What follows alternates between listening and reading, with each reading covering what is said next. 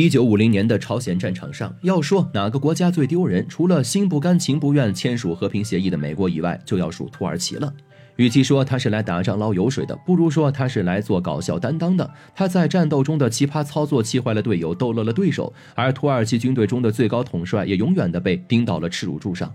他们究竟在朝鲜战争中做了哪些惊人之举？最后的结局又是怎样的呢？对美国来说，在朝鲜战场上的失败。已经是耻辱了。他们见识到了人民志愿军的顽强不屈。我们的国家领袖曾放言：“美国人打多久，我们就陪他打多久，打到他不能够打、不愿打为止。”果不其然，美国大兵被打服了，也被打怕了。比起他们躲在精良装备身后的惜命行为，志愿军的无私英勇让他们惊讶，也让他们胆寒。不过，要说美军在朝鲜战场上为何失利，除了中国人民志愿军的支援外，也有联合国军中猪队友得功劳。就在新中国成立的第二年，我们的邻居朝鲜却陷入了混乱之中。内战之初，朝鲜人民军将韩军打到了釜山一角。谁知此时美国却开始插手卷入战斗。以美国为首的十七国联合国军，在一九五零年九月十五号从韩国仁川登陆，发起大规模的反攻。这是一场没有公平可言的战斗。十七个国家派驻的部队只为打一个朝鲜人民军，其中的原因呢复杂，自然不必多说。但究其原因，无外乎还是利益二字。二战之后，尝到甜头的美国为了保住世界霸主的地位，防止红色浪潮走向深海冲击他的霸权，开始搞起了一系列的小动作。在亚洲，他最担心的就是中国即将崛起。此时，朝鲜内乱为他们提供了绝佳的机会。假如帮助南韩灭掉北朝鲜，实现朝鲜半岛的统一。那么下一步就可以辖制中国，这里就像是台湾、日本一样，是很好的军事战略基地。可是计划赶不上变化，自作聪明的美国怎么也不会预料到，他们派出重兵重武，带了十六个盟友国，竟然还是没能够得逞。众所周知，当朝鲜的战火燃起来之时，我国领导人们就已经意识到这不是一场简单的邻国内战。等到美军登陆仁川之后，他们的阴谋越发的明显，这也促成了中共中央下定决心保家卫国，抗美援朝。邻居不安生，自己也不能够安稳生活。为了防患于未然，人民志愿军呢也加入到了朝鲜战场，局面终于迎来了逆转。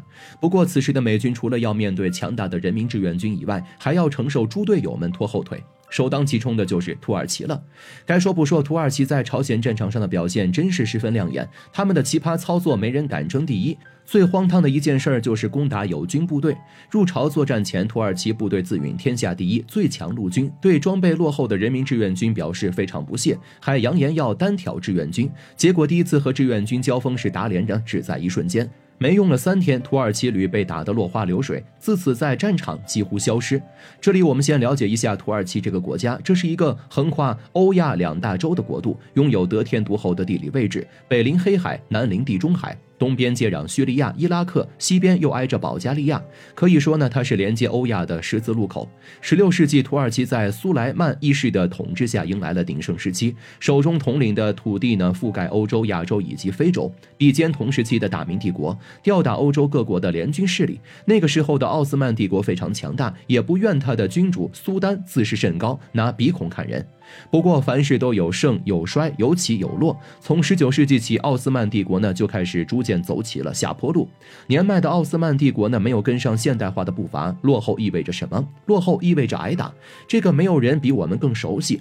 领土被掠夺，国家内部动荡，甚至比起晚清时期的中国，有过之而无不及。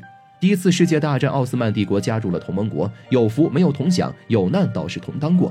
作为战败国，他被迫签下了停战协议，领土被切割成了四十多个国家，土耳其就是其中一个。可能有人会问，土耳其和朝鲜无冤无仇，和中国更是八竿子打不着，为什么不好好搞国家建设，要来朝鲜战场上凑这个热闹呢？这还要从当时的世界格局看起。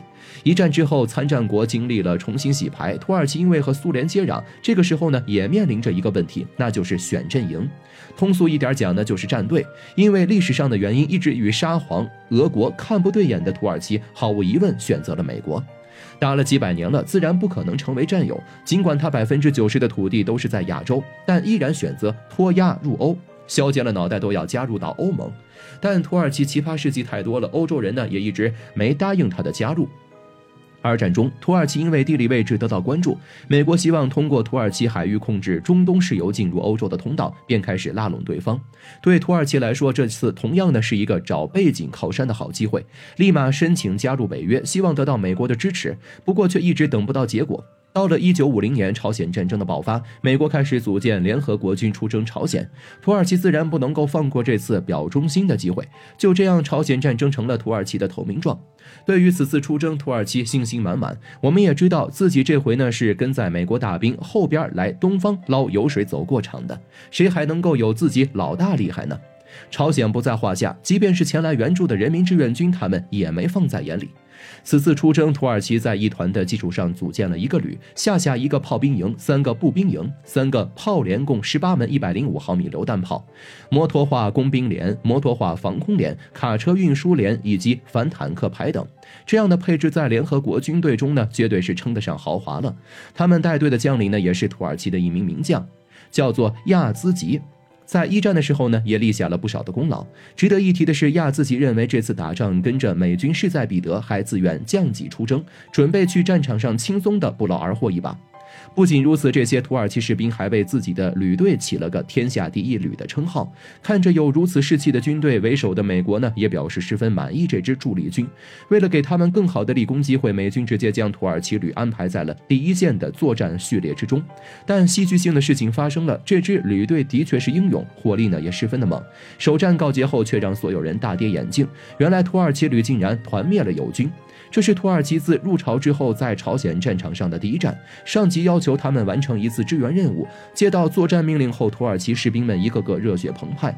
面对志愿军和朝鲜人民军，他们觉得仿佛砍瓜切菜一般容易，只等在战斗中大干一场。就在前往支援的途中，他们遇到了刚刚从正面战场上败下阵来的南韩军队。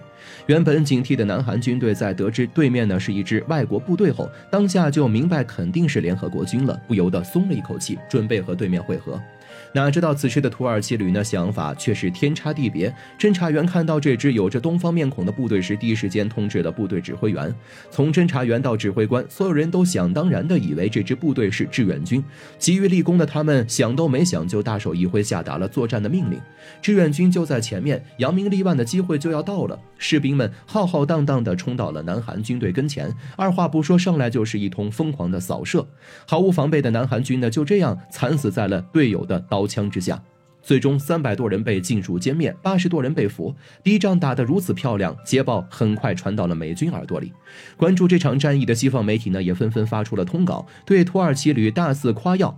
哪知道胜利的喜悦还没持续多久，南韩军第七十二师的师长就找上了麦克阿瑟，愤怒地质问他：联合国军队为什么向南韩军队开枪呢？这下尴尬了，土耳其旅打的竟然是友军，好一出大乌龙。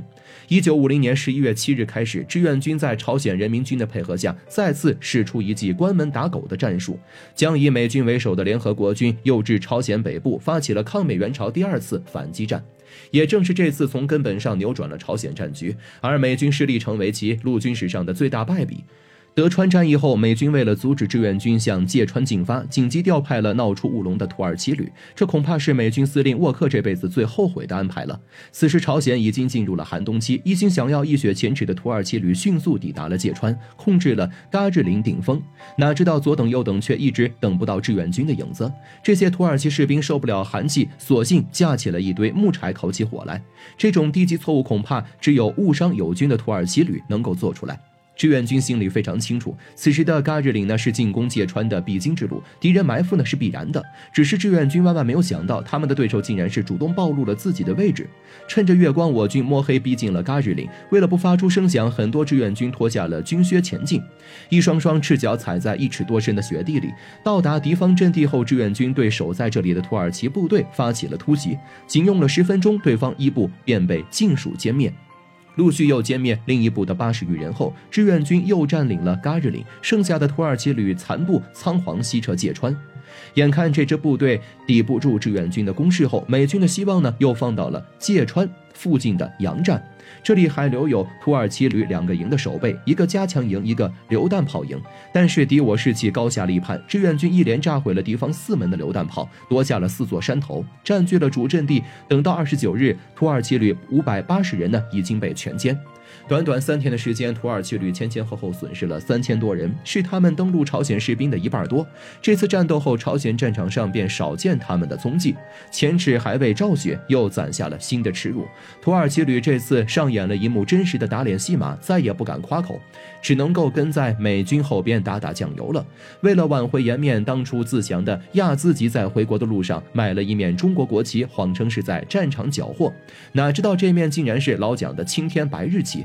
如今这面旗子依旧放在土耳其博物馆内，成了亚兹吉毕生之耻。